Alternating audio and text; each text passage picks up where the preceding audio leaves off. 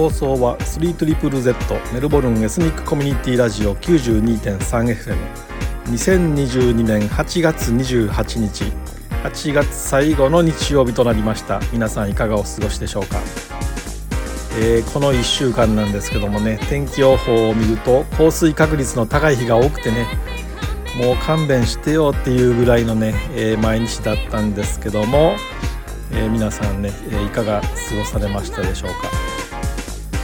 このね天気オーストラリアの天気メルボルンの天気予報全然当たらないわとかってね、えよくこういう話を聞くんですけども多分ね私が思うには日本の天気予報の感覚が我々の頭の中にあってねオーストラリア方式の天気予報がねちょっと頭にないんじゃないかなと思うんですね。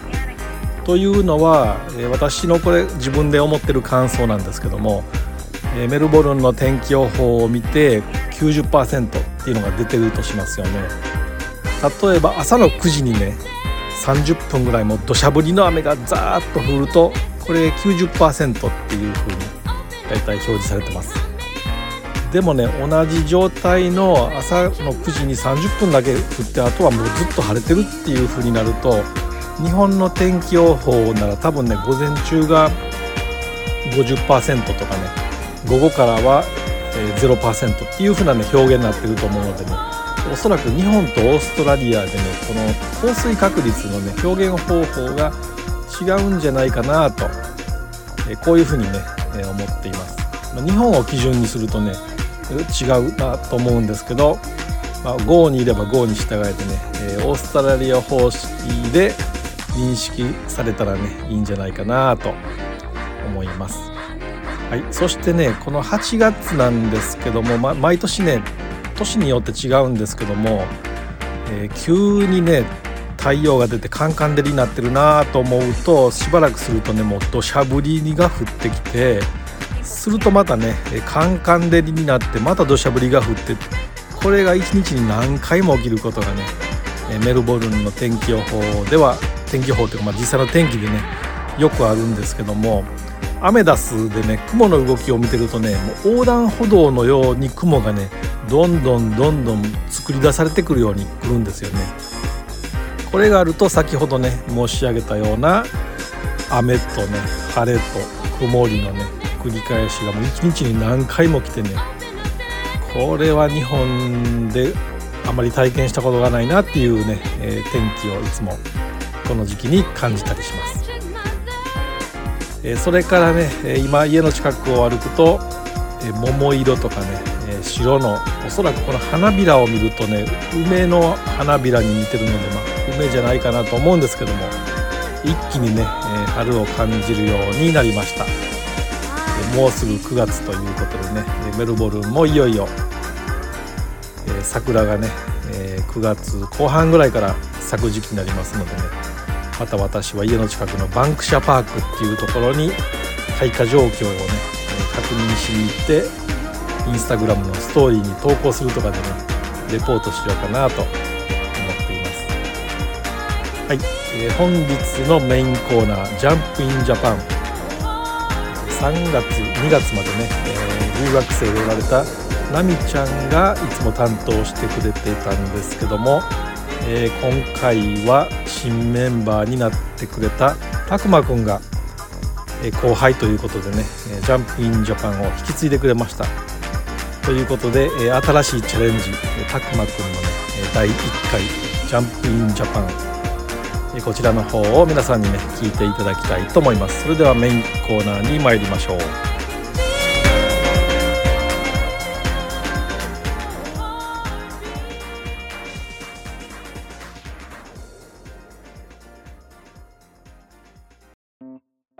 はい、えー、始まりました、えー、ジャンピンジャパンのコーナーですこちらのコーナーではですね日本への留学生でしたり、今現在日本語を学習されている学生の皆さんにインタビューを行いまして、日本での留学経験でしたり、えー、日本語を学習するにあたって感じたこと、思ったことをお届けしてもらって、日本人以外の視点から見た日本の面白さをリスナーの皆さんにお届けするコーナーとなっております。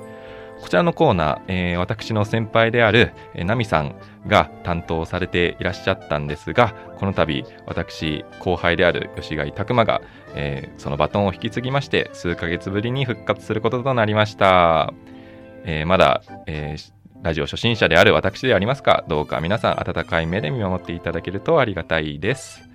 はいそれでは、えージャンピンジャパンおよび僕の紹介はこれくらいにしまして、えー早速えー今回の初回のゲストを紹介したいと思います。今回のゲストはスインライさんです。よろしくお願いしよます。ろしくお願いします。よろしくお願いします。それではですね、早速自己紹介の方をお願いしてもよろしいでしょうか？はい。あのメルボルン大学の2年生で、うん、スインと申します、今は経済とファイナンスを勉強してます。はい。はい。あと、それぐらい？それぐらい？日本日本にはいつ頃留学しましたか？いつ頃いつだったっけ？ううんん、たほぼ3か4年？えもう4年前だ。2018年に高3の時、うん。うん、日日本行きまました。ああ、なるほどね。はいまあこういった感じで紹介してもらったけどあのね、えー日本語を勉強するにあたっての経験だったり日本での留学経験を、えーこのインタビューを通じて、えー、とどんどん聞いていきたいと思うのでよろしくお願いします。お願いしますはいお願いします。じゃあ、えーじゃあね早速第一つ1問目の質問に参りたいと思います。えーどうして日本に留学しようと思ったの、えー実はね、うんあのね私ね、うんデンマーク行きたかったえ？日本じゃなくてそうだったの？そうお父さんに勝手に、うんあの帰られたんだ。え？どうどういうこと？あもともとデンマークに行きたかったんだ。はい、うん。はい。そのデンマークの高校からオファーももらったの、ああでもそれををお父さんに言ってお父さんがダメだよ、デンマークデンマークは、まあ、危なすぎて 日本の方が安全し お父さんも日本日本で友達もいっぱいいるから、ななんとか困ったことあったら、まあ、友達も助けに行くから、日本にしよそうなるほどね。安全面での、はい。えー、と気遣いといっていう意味で、あの親にうはい。あの日本の方がいいよっていう感じはい。で言われちゃったんだ。はい、で私も、うんうん。まあいいや留学別に留学はしたいから、はい、お金も両親に払ってくれるから、いい、いよはい日本でも。なるほどね。いやさすがだね。でもど留学したいっていうのはもともとあったんだ。うん。留学してはあった。新しい文化とかうんうんうん。経験もいっぱい試したいと思ったから、うん、るほ学しようとした、どねまあ、確かに僕も留学を通じてかなり学ぶことが多いからそれを高校生の頃にするのはスインちゃんさすがだなっていう感じで 思うんだよね。いやー、うん。そのタイミングがめっちゃ良かったと思ったからあそうだったの？私あの公認公認に卒業したからうん。だから、高校卒業してからあと、大学始まる前、うん。そのそのタイミングその1年間、うんうんうん。それがその時も何もなかったから、大学まだ入ってないし、あはいはいはい高校も卒業したばっかりでう、んううんん。そのそうこの1年間が留学すると、うん。何もストレスもないから、うーん。うんえその時にした。えーえじゃあなんで早めに高校は卒業できたの、えー卒業というより、うん。マレーシアは普通高2まで、うんうん、学校、うんそうだねセカンダリースクールというけど、うん。高校終わって、うんうんうん。そっからが A levels とか、はいはいはい。ファウンデーションスタディーズとかいろいろなどどういうどうやって？あいろんななんか専門的なことを学ぶ期間が設けられるんだね。はい、えー。はい。そういうのもあるから、うん。なるほど。ででこ高校卒業して、まあ、うんうん卒業といい、うん終わってから、うん。その休学する人もいっぱいいる、マレーシアとかシンガポール？とインドネシアも一緒と思う。あーなるほどね。でその1年間でいろんなその専門的なことを学んでもいいし、はい。でそのスインちゃんの場合だったらあのはい、留学しようっていうはい。ことを選んだんだね。えーそういったなんか日本にはないあのプログラムがあって本当に面白い感じでね。ま あでも日本に行くのは初めてだったんですか？えー、いやその前には旅行旅行では行きました。ああ旅行ではどこに行ってたの？どこ行ったんだ？多分東京。東京東京。はい、うん東京行きました。と高校2の時もちょっとミニ留学で、うん。あのなんなんかうーん東京の女子校？もう、はいはいはい。あ名前忘れたけど。どっかの女子校も行きました、はいはい。あー一週間、はい一い一週間半ぐらい行きました。へえそれは何、あのさあこう交換留学みたい。あえー、いいね。1週間程度で、はい。その日本の学校はい。で経験しようって感じ。うん。ああなるほどね。はい。でじゃああんまりその日本で生活したもうその1年間生活とかも長い期間生活したことはなかったんだ。ない。なかったんだね。えーでもさ今みん皆さんリスナーの皆さんも聞いてると分かると思うんですけどとても日本語がスインちゃん上手ですよね本当に。そんなこといない。や いやいやでも本当に上手だから。えでも間違えてるところいっぱいあるよ。らいやいやまあでもどうどんな感じでそういった日本語を勉強したのかとても工夫した点とかね気になると思うんですけどもどんな感じにその日本に留学する前は勉強されてましたか、うん日本行く前はうん、日本語学校行った行きました。そうー堀池先生っていう先生に教えてもらいました。あーそのそれは塾みたいな。あ塾みたいな。うんうんうんうん、はいはい。そのな名前堀健先生が 出てたんですけど。えなんかー大好きな 先生だから。あなるほどね。愛情を込めて堀健先生って呼んでたんだ、はい。でその人からかなりそのいろんなうん。学んだんはい。はい。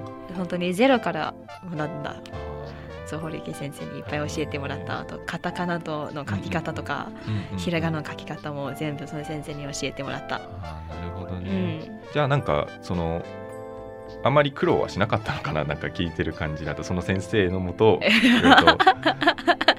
いやいやいや苦労した苦労した。ど どどこが苦労したよ？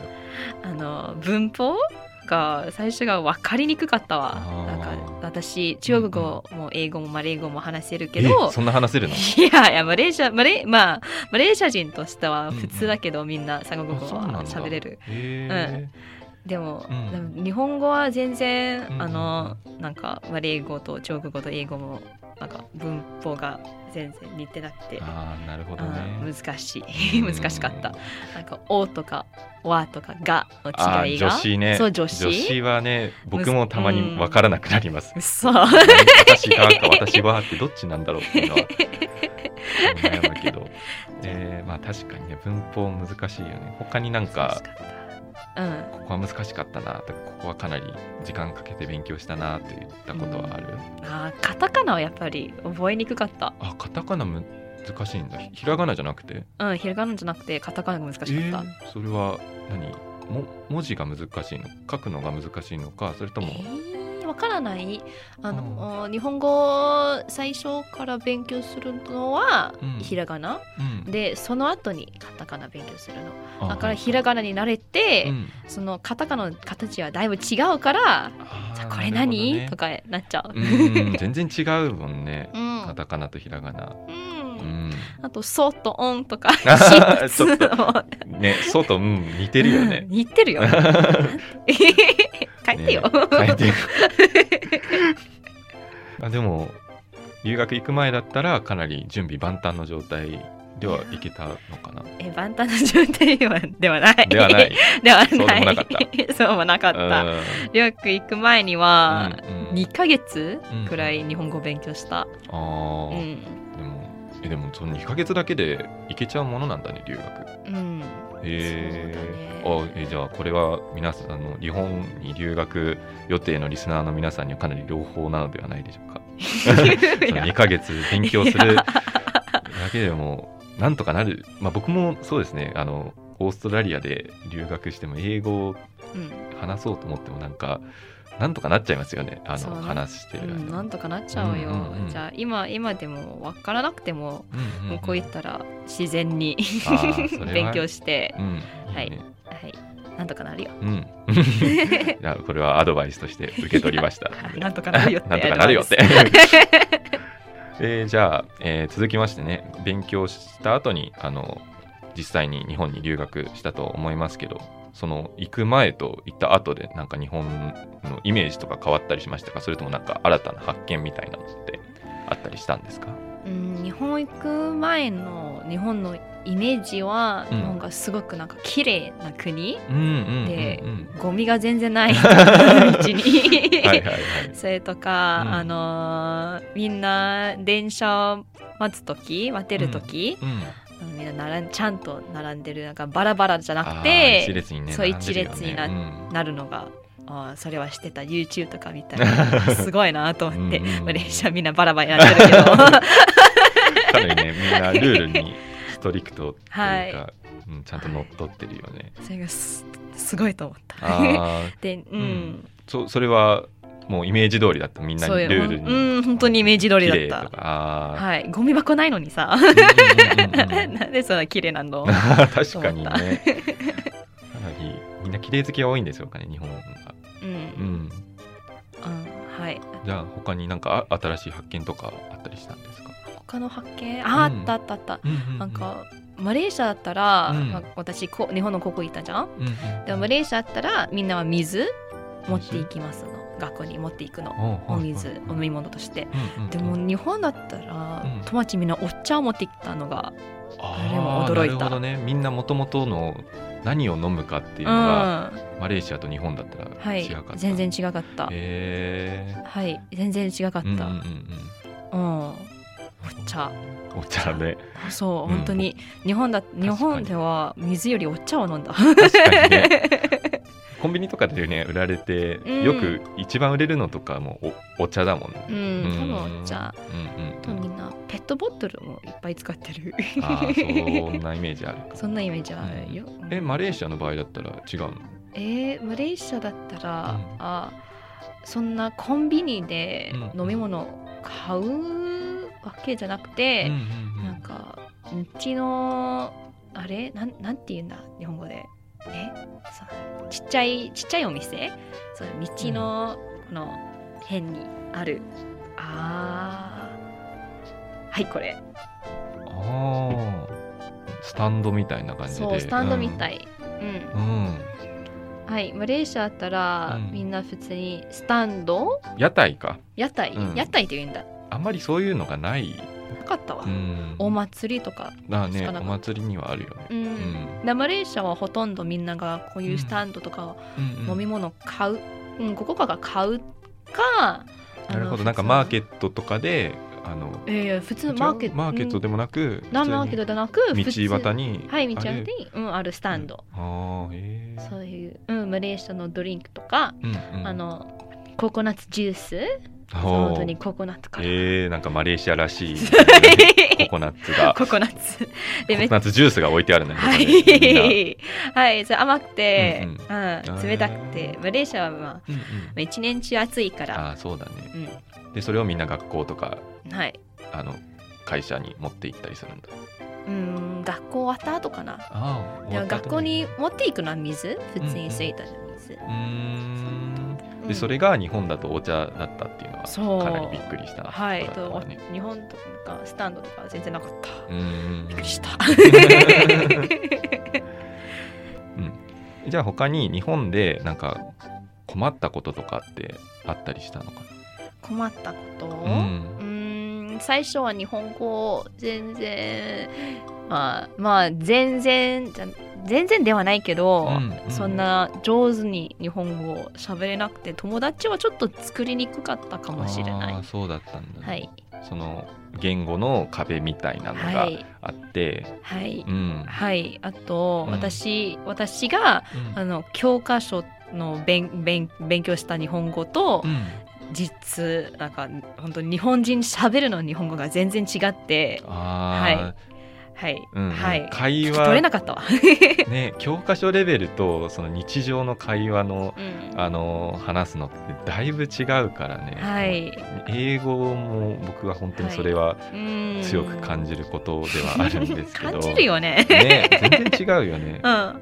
だからえでも今は本当にコミュニケーションも取れてて大変。本当ですか？本当に素晴らしいと思います。えちなみに学校ではあのクラブとかに入ってたりしたんですか？はいあー部活はうんチアリーディングおに入りました、はいうんはい。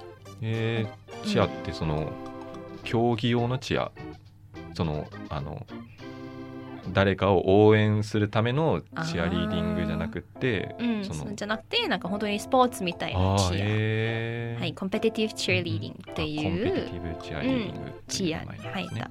うんはいそれはびっくりした。うみんなもね、ううんん、一週にうん。5回もそう部活あったの。毎日学校終わった後。はい多分なんか4時から6時まで。はいはいはい。毎日2時間も。ね運動系というかはい。かなり大変だった。活動的な。へー。あと夏休みにも冬休みにも 学校に戻れない。あダメのもびっくりした。うん。休みなのに。ああそら大会ないのに。なんでさ訓練するなるのほどね。みんな、うん。みんな本当に厳しくはい。っていう感じで。はいあの取り組んでたんだ、はい、うん。でもそこを通じてなんか仲良くなった人とかはたくさんいたのかああ、まあまあまあ言ったよな、うん、うんうん。よかったですね。はいよかった、隣のクラスの子もうん。同じ部活入ったから、うんうんうんはい、よく一緒に部活するとあー。私も部活したり、うんうんそうそう。でもチアで私は、まあ、高2だったけど、うん。新入生のうん疎開もしてくれた、ね。はい、だから私うん。の、私のなんか練習とかは、うんうんうん。新入生と一緒にしたんだけしたんですけど、うん。だから高2の新入生は全然いなかった。だから私ははい。中1の子と、となんかうん。高1の子ももう入ったけどう、んその子たち私よりちっちゃい子たちと。あチア自体も 日本で始めたんあはい始めた、えはい。ー、、それはすごいね。日本で新しいうん、スポーツを始めようっていうのは。えー、そう、うん。ずっとやりたかったから。あーなるほ私は高校ではチアリーディングなかったかあらーなるほど。試してみようかなうんと思ってした、うん。はい日本だとクラブで友達を作るイメージが多いからね。はい、あーでもチアチアでもちょっと作りにくかった。あそうなんか先輩と後輩の壁あっていうかーもうああるね確かに。はい、うん。私が新入生としてうん。トレーニングしたけど、うんうんうん。なんか高あ高2なのに、うんうんでもなんその高1の子、うんうんなんか1年1年だけ？うんうん。1個一個下だけなのに、うん。あのなのにうん。すごいなんか敬語も使って、はいはいはい。はい敬語とかもなんかうん。すごい私のことを尊敬したみたいな、で私その時うん。別に私なんかすごいこともうんしてないのに、うん。なんだよもう、うん。うん普通は友達として喋ってよ、うんうんうん。の感じになった、確かにね日本のそれ特徴だよね。あの、はい。敬語で。1年1個上だけでもその敬語をして、はい。使ってリスペクトをはい、示すっていうのは。それに対してね英語とかはそういったなんだろう尊敬の意を示すっていったことはなくて僕は本当に居心地がいいなっていうふうに感じてるので、なんかねそそこはかなり大変だったのかな。うん。うんなるほど、ね。はい、英語喋る国だったらうん。誰でも、誰とも友達できるからなれるから、うん。日本だったらあの高一の子と仲、まあ良くなったけど、うんうん。その他の先輩になんかなんかうんその高一の子が私とめっちゃ仲良くなったのを見て、うん。えなちゃんとなんかその先輩がその高一の友達に先輩とはちゃんと敬語使ってねとか 注意したの。かなり厳しいはい。部活だったんだね。めっちゃ厳しかったよ私。がは敬語を使う意味では。そう。うん。敬語使って？とか言われてなるほど。なんだ。ちょっと辛い経験だったんだね。2個上だけなのにさ。なるほどね。うん。うん。はい。まあでもそういった、まあ、大変な経験もあったと思うけどうん。最終的になんだろう。なんか日本の留学を通じて学んだこととかこういった経験は今になって生きてるなっていう感じたこととかはあったりするんですか？うーん。あったあったあった。絶対あった。うん絶対あったね。絶対あった、うん。あー例えば、うん。なんか私が最初から全然日本語できなくても、うん。私も頑張って、うん。その少なくなんかなんか下手でもいろんな人と喋った、ああはいはいははいい、全然日本語うん日本語でちょっと本当にちょっとだけしかでききなかったの最初は、なんか自己紹介ぐらいしかできなかったけど、うんまあ、頑張ってうん。みんなとまあ喋ったの。あもう話し続けるってことはが大事うなんだーん。ねなるほどね。諦めないことが大事、うん。はああへえい、その友達作るためにめっちゃ日本語勉強した、うん。本当に頑張った、うん。新しい言葉とかうん。文法とかいっぱい覚えたり、そうなんかリスニングとかもドラマとかアニメとか見たうり そこから勉強してうん。もうどんだんだん友達となんか喋れてそこからなんかめっちゃいい仲いい友達もできた。うん。今までも一緒に、うんはい、ね。一緒に連絡取ってる。うん。うん回数を増やしたんだ。はい。なるほどね。はい。でもそれをなんか続けていったことでうん。ある一定を越したらもう友達とかもできて。うん。それは良かったね。はないるほど。とてもいい、まあ、僕も今現在留学中なんではございますが 本当にあのとてもためになるうん。僕に対してもためになるあのアドバイスだったなと思ってありがとうね今日。いやいやいやたくさんもうもうよくできてるじゃん。い。えいろんな友達ができたんでしょ、じゃあ最後になんかまあちょっと日本の最後の方は日本のネガティブなところが出てきちゃったと思うんだけど最後になんか日本の好きなことを1個でも、まあ、何個でもいいけど教えてくれますか、うん。うん。あるよ。うんなんか日本なんか好きなところは日本人がうん。みんななんかチームで動いてる。すごくインディビジュアリスティックじゃなくて、はいはいはい。うん。みんながなんかみんなが一緒で頑張るのが好きだった。例えばなんかなんかちっちゃいことでもあの、授業後の、うん、掃除とか、うん。それともあの文化祭とかみんな一緒に頑張ることうんうん。を見見て本当に感動した、ああね文化祭はね。そうだうん。本当に感動した、うんうんうんじゃあマレーシアでも文化祭みたいなもあったけど、うん。でもそこまでみんな頑張っなそこまで頑張ってない、ああそうなんだ、うん、ほん本当にみんな一生懸命で、本当にみんなは家族みたいでチームで頑張るのを見るのが好きだった、うん。あー一致団結してる姿が。はい。でそのなんだろう何かの目標に向かって頑張ってるのがはい本当に好きだった、うんそれが本当にうん本当に本当に好きだった、えー、それはよかった、うん、なんかね、僕も本当に映像を考えてもらえてるのはとても嬉しい。じゃあ、えー、と前半はこれくらいにしてえっ、とはい1曲挟んでまた後半にお会いしましょう。OK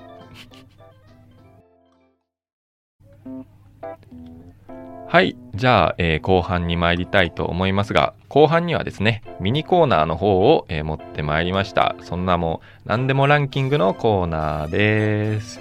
はい。何でもランキングなんですけども、こちらのコーナーではですね、えーインタビューしている人にですね、え日本にまつわるランキングを持ってきてもらいまして、えそこからお話を広げていこうかな、といったコーナーとなっております。はい。じゃあ、えっ、と、スインさん、今回はどういったランキングを持ってきましたでしょうか？はい、このランキングはね、私のトップ3好きなお餅です。お餅？はい。かなりニッチなところを攻めてきたと思うんだけど。お餅？はい、お餅が大好きなので、はい、ああそうなんだ、はい。お正月にしか食べないイメージあるけどかなりあのスインちゃんは好きお餅が好きなんだ。はい、私がお和菓子が大好きなんだけどその中にはね。お餅が一番好き、餅が一番好きなんだ、はい。でその中のなんかお餅あのはい細かく分けて紹介してもらう。僕もあのお餅を細かく知ってる知らないから、まあ、ここからその僕もお餅の知識をつけていこうと思って私はお餅の知識知識知識はないかも。いえいえじゃあじゃあ早速、えートップトップ何何までありますか、は？いトップお餅は3トップ3、はい。じゃあ早速 第3位のお餅を紹介してもらえますか？はい。第3位はわらび餅です。わらび餅。ははいい。わらび餅。どういったところが好きなんでしょうかわらび餅のそのわらび餅があの、うん。きな粉その粉？うんうん、それが好き、ああそうだね。味がなんか独特で、うんうん。そう甘くて、うん。でそうきな粉の味が好きだわ。えそれはその日本の留学中にもはい。食べたんだ。はい、うん。はい。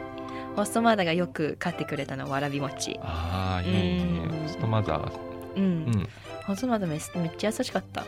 私があのデザート。私、うんまあ、デザートだけじゃなくてうん。食べ食べるのが大好きやから。ホストファミリーがいろんな和食とかうん。和菓子もいっぱい買ってくれた、ああ、いいね。はい、そっから和菓子が好きになったね、はいなるほどね。で、今でもわらび餅はよく食べるの？えーメルボルンではちょっと買いにくいかもどこで買うのかわからないんだから。うんうんうんうん。うんまああまあそのわらび餅売ってるお店見つかったらぜひ教えてください 教えて、では、えっ、と、はい、皆さん、あの、リスナーの皆さんで、メルボルン在住でですね、あの、わらび餅の専門店、ご存知の方がいらっしゃいましたら、ぜひ、えーご一報くださいませ。はいはい、では、えー早速、じゃあ次、参りたいと思います。じゃあ、第2位の発表してもらってもいいでしょうか。はい。はい。あえ、お餅？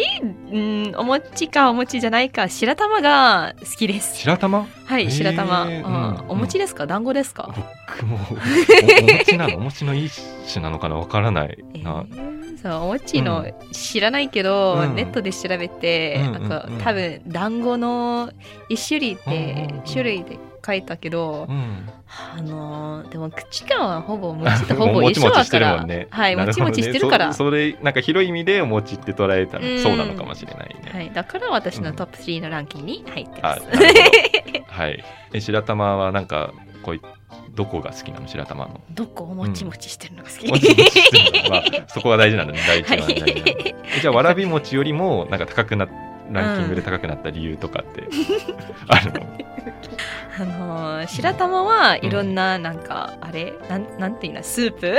みたいに入れるから、はいはい確かにね。かお抹茶とか。うんうんうんううん。ん、うん、オンゴロとかああはい、はいはいい、ろんななんか味とミックスして、うんあの楽しめるのがはいかなりそれが大好き、うーんフルーツとフルーツのなんとかでも食べれるパーフェの上にもああるね確かにうん特に好きなそのミックスとかあったりするえー、抹茶かな？抹茶と抹茶ゼリーが好きあいいね。あそうだ、うんうんうん。うん。それは日本の留学中にもよく食べたんだ。よく。よくではない。ではない。あでも。よくではないな。あーえどこえじゃあどこで食べたの？うん、これ白玉初めて食べた時はホストファミリーと一緒に作った。ああ一緒に作ったんだ、うん一緒に作った、でもそんな作りにくい、え作りにくくないよ、うんうん。あそう。そう粉、そう白玉の粉なんなんなんだっけあれ。なんなん何に使うんだ、まあ、忘れたけど。はい。それとうん。水となんか砂糖とか混ぜてうんお湯にえなんか形丸くしてでお湯に入れると。出ると。じゃあ美味しくなる。もちもちで。簡単に作れるね。はい簡単に作れる。それもいい思い出だね日本の留学中。にうんうんうん。白玉作る。ねそれもねえそれだったら材料とかあればメルボルンでも作れたはりできそうだよね、あできそうだうんうんうん。できそうできそう。うんうんうん。じゃあ私も作って売ろうか。お。う そうビジネス始めたりはして、い。スインスお餅お餅ショップ。絶対売れると思います。日本の菓子はね。来てください。人気だからね。じゃあえっ、と栄えある第1位のお餅紹介してもらってもいいでしょうか、はい。一位はねいちご大福ですあいちご大福？それでもはい。お餅？お餅ですか？大福のイメージ。で、まあ、でもさっきのねあのもちもち感のうん。あの広い意味で捉えたらはい、それも大福も入ってるのかもしれないけど、うん。はい、あの大福の皮がお餅から作ってるからまあなるほどね。うん。うん、大福の皮はお餅だから、うんその中身は小豆となんか普通いちごで、うん。なんかそれをなんかそれを全体から見るとう、いちご大福は、うん。なんか小豆といちご入ってるのお餅、はい、うんうんうん。うんだからうんお餅です。お餅。あの お餅か。そうか。はい。確かに大福はお餅らしいです皆さんで、えーその他の2位3位を抑えて1位になった理由とかあるんですか？うん、あります。おはいどういった理由でしょう？で大福は、うんなんかいろんなものも入れるから好きです。あみかんとか、ねはい、いちごうん以外、キウイとかも。あえキウイ？はいキウイえーはい食べたことないんですか？食べたことないんなさい。えー、そうなんだ。はいみかんとか。かキウイとかマンゴーとかああ、いいね。いろんなうんフルーツも入るからああ、確かに。大好きですうーん。アイスクリーム大福とかあクリーム大福とかなるほどね、うん。中身がいろいろと変えられるのが本当にいいんだね。はい。うん。はい。それは、それも日本留学中に食べたのかな？うん最初多分多分初めて食べたのは、うん。韓国であ、食韓国で食べた 気が。うん気がする、はい。韓国旅行であこれ美味しそうな買ってうん。食べて、あこれいちご大福あ日本和菓子だこれ。うんこれ日本食だ。そうだね。て実は和菓子ね。はい、うん。でそっからもうはい大福に恋に落ちた、ああ、それは日本人としてとても嬉しい。嬉しいんです はい、でしたらこんな感じでトップ3紹介してもらったと思うんですけども、皆さんもぜひ日本に行った際、滞在した際には、えっ、と、スインちゃんが言ってくれたこのトップ3のお餅を あのぜひ食べて食べに行ってください。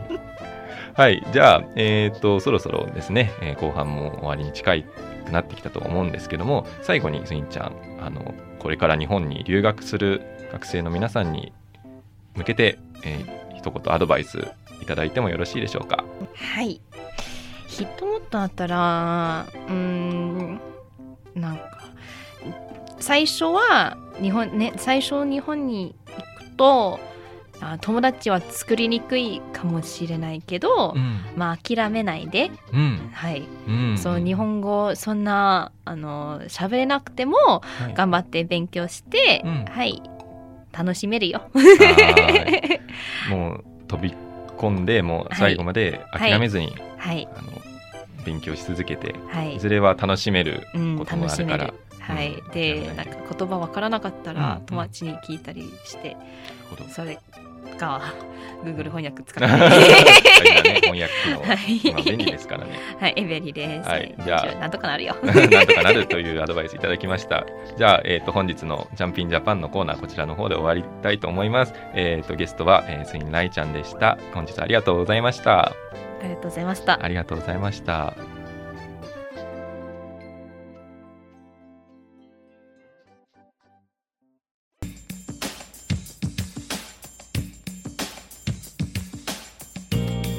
続いてはメルボルンインフォのコーナーです。今日はワインフェスティバルとメルボルンマラソンの情報をお届けします。まずはじめにワインフェスティバルをご紹介しましょう。来たる9月10日土曜日ポートメルボルンのティンバーヤードにてワインワインフェスティバルが行われます。当日はさまざまな地域から30社以上のワイナリーが集まりライブミュージックが演奏される中スナックとともに150種類以上のワインのテイスティングを楽しむことができます。このイベントは9月10日土曜日午後12時から午後7時まで。入場にはチケットの購入が必要ですのでワインワインフェスティバルの公式ウェブサイトにてご確認ください。ワイングラスを片手にワイン作りのあれこれを伺うことができるまたとない機会。ぜひお気に入りの一杯を見つけに足を運ばれてみてはいかがでしょうか。続きまして毎年恒例メルボルンマラソンについてお伝えします。来る10月2日日曜日にメルボルンマラソンフェスティバルが行われます。会場はメルボルンクリケットグラウンド通称 MCG 競技種目は午前7時にスタートするフルマラソンのほかハーフマラソン 10km ラン 5km ラン 3km ウォークの5つ。ロイヤルボタニックガーデンやセントキルダなどメルボルンの観光名所を走りながら行われるメルボルンマラソン。ご自分のペースに合わせて種目を選びチャレンジされてみてはいかがでしょうか。参加の申し込みはすでに始まっており申し込みの締め切りは9月11日日曜日までとなっています。また MCG の外部コンコースゲート1とゲート2の間では大会グッズやアスレチック新製品が紹介されるエクスポが開催されますのでご参考まで。なお当日はメルボルン市内を中心に交通規制が行われますのでお車でお出かけの方は事前の交通規制情報の確認をお勧めします。なおこのイベントの詳細は公式ホームページメルボルンマラソンで検索いただけ英語サイトのほか日本語サイトもありますのでぜひご活用ください。以上メルボルンインフォのコーナーでした。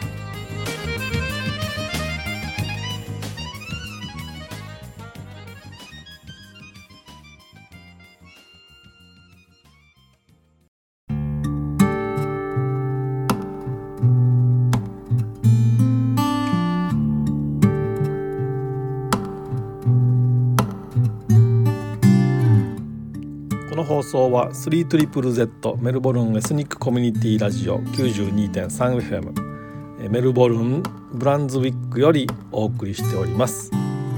本日のメインコーナー「ジャンプインジャパン」たくまくんのね、え、デビュー作となりましたがいかがでしたでしょうか、え、ゲストのねお嬢さんもとてもね、え、明るい声で、ま、日本語もすごく上手なんですけどこの人にね会ってみたいなというふうにね思いました、私の子供もね、まあ、私お父さんが日本人なのに日本語がね全然できないので彼女ぐらいね話したら楽しいだろうななんてね思いながら聞いていました。はい、えー、今後もね、えー、たくまくんには頑張っていただいてメルボルンにおられる間に次の方をねまたインタビューして紹介していただきたいと思いますのでよろしくお願いします。とてもね上手にできたと思います。そしてメルボルンインフォのコーナーですけどもこちらもメルボルン大学の交換留学生はるかちゃんがね担当してくれました。2分ぐらいのね短いスピーチなんですけども実際にはねインターネットで正しい情報を調べて、え、分かりやすく丁寧にこうやったらね伝わるかなっていうね準備作業をたくさんしていただいて、え、皆さんにねお届けしましたので是非ね、え、この今日聞かれた情報を活用して、え訪問していただけたらなと思います。